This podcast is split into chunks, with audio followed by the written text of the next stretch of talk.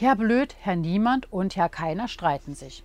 Geht Herr Blöd zur Polizei und beschwert sich. Niemand hat mir ins Gesicht gespuckt. Und keiner hat's gesehen, fragt der Polizeibeamte. Sagen Sie mal, sind Sie eigentlich blöd? Jawohl, höchstpersönlich.